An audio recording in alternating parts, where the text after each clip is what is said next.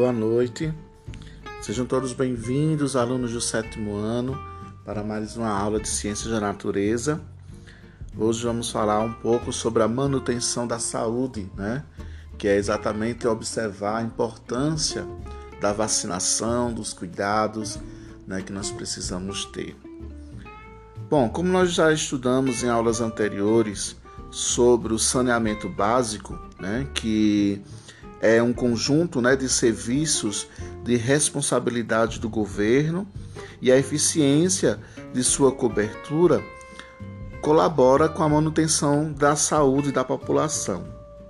Entretanto, os problemas de saúde da população também podem surgir não pela falta, mas pela não utilização ou utilização incorreta de serviços do governo. Não tomar as vacinas indicadas pelo Ministério da Saúde é um exemplo. Além disso, a falta de atitudes pessoais que auxiliam na manutenção da saúde pode colaborar com o aumento de taxas de incidência de doenças. Isso a gente observa no nosso cotidiano, né, no nosso dia a dia que está aí, né, com a questão do Covid-19. Iremos então, dentro desse tema, é, estudar como determinadas atitudes pessoais e como as vacinas podem auxiliar na manutenção da vida. Antes, veremos então como o nosso corpo também possui mecanismos para evitar algumas doenças. Embora diversos fatores possam afetar a nossa saúde, não é sempre que ficamos doentes. Isso ocorre porque o corpo humano possui algumas formas de defesa que auxilia a manutenção da saúde. O conjunto de mecanismos de defesa do corpo é denominado de imunidade. De maneira geral, a imunidade pode ser considerada como a resistência ou a proteção do organismo contra qualquer agente estranho que entre no corpo e não faça parte dele, como vírus, bactérias, grãos de pólen, poeira, entre outros. Os mecanismos de defesa do corpo agem de forma variada. Antes de estudá-los, vamos então identificar os componentes do sangue que possui células que fazem parte da defesa do corpo.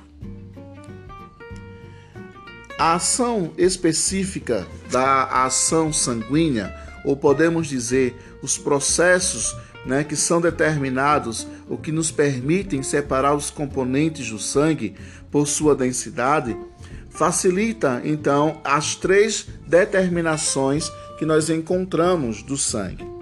Vamos falar sobre o plasma é a porção aquosa do sangue, é constituído de água e outros materiais, como os nutrientes. Apresenta como principal função o transporte desses materiais e dos demais componentes do sangue.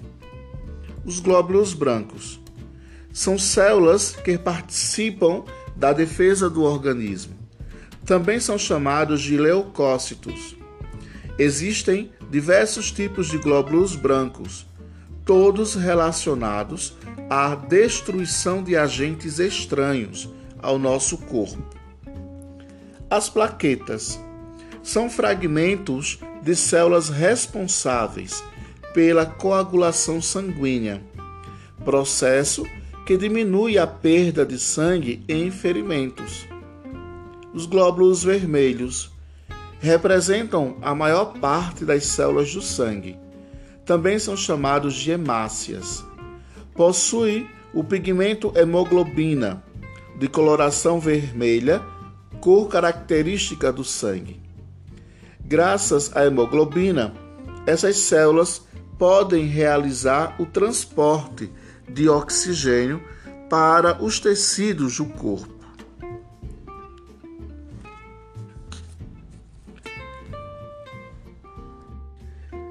Vejamos então os diferentes mecanismos de defesa que o corpo humano possui. A primeira linha de defesa é barreiras do corpo, reflexos, células de defesa e processos inflamatórios. A pele, as membranas que revestem de forma interna órgãos do corpo humano e que ficam em contato com o exterior, como a mucosa da boca, olhos e nariz, os pelos, os cílios, são exemplos de barreiras físicas que impedem a entrada de agentes estranhos no organismo. A saliva, as lágrimas e outras secreções formam barreiras químicas que evitam a entrada desses agentes por possuírem substâncias que os destroem.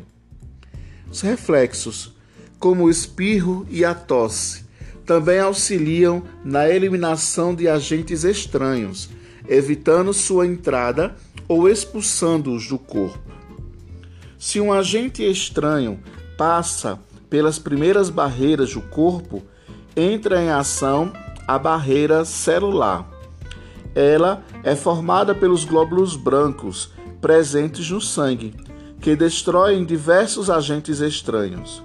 Essas células estão presentes em grande quantidade nas inflamações, que podem ser formadas em locais de corpo que foram lesados, e onde diversos processos tornam o ambiente favorável à destruição de agentes estranhos.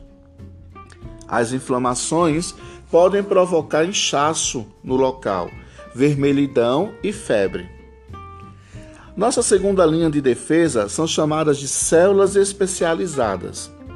A segunda linha de defesa é formada por outros tipos de glóbulos brancos que agem de forma específica contra determinados vírus, microorganismos, vermes e materiais estranhos.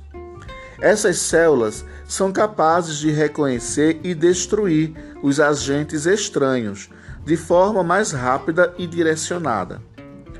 Por esses motivos, a segunda linha de defesa é chamada de imunidade específica, enquanto a primeira linha é chamada de imunidade não específica. Para evitar que o corpo humano seja exposto a agentes patogênicos, diversas atitudes podem ser adotadas. Vejamos algumas delas. Ter hábitos de higiene pessoal Atitudes como lavar as mãos, tomar banho e escovar os dentes auxiliam a manter a limpeza corporal e bucal.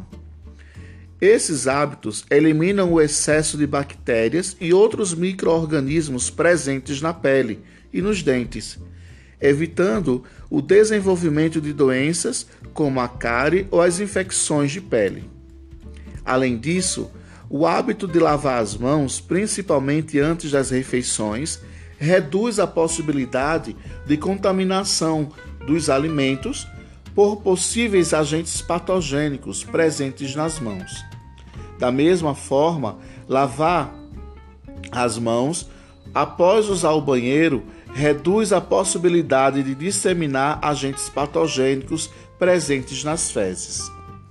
Segunda atitude: ingerir água tratada e filtrada ou fervida. O tratamento, a filtração e a fervura da água auxiliam na eliminação de vírus, microorganismos e outros seres patogênicos. Existem diversos tipos de dispositivos que podem ser utilizados para filtrar a água, como os de porcelana, utilizados em filtros de barro, ou de membrana, utilizados nos equipamentos mais modernos. Terceira atitude: cuidado preparo dos alimentos. Lavar alimentos como frutas, verduras e legumes antes do seu consumo auxiliam a reduzir a probabilidade de ingerir agentes patogênicos como os vírus, bactérias ou ovos de vermes. Além disso, a lavagem pode auxiliar na retirada de agrotóxicos.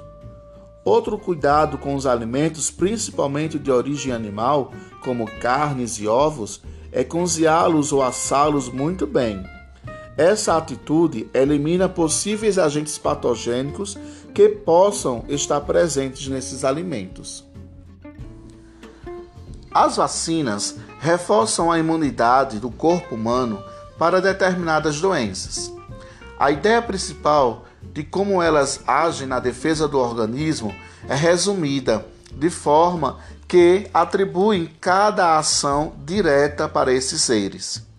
Um agente patogênico modificado, sem a capacidade de causar doença, é introduzido no corpo humano por meio da vacina.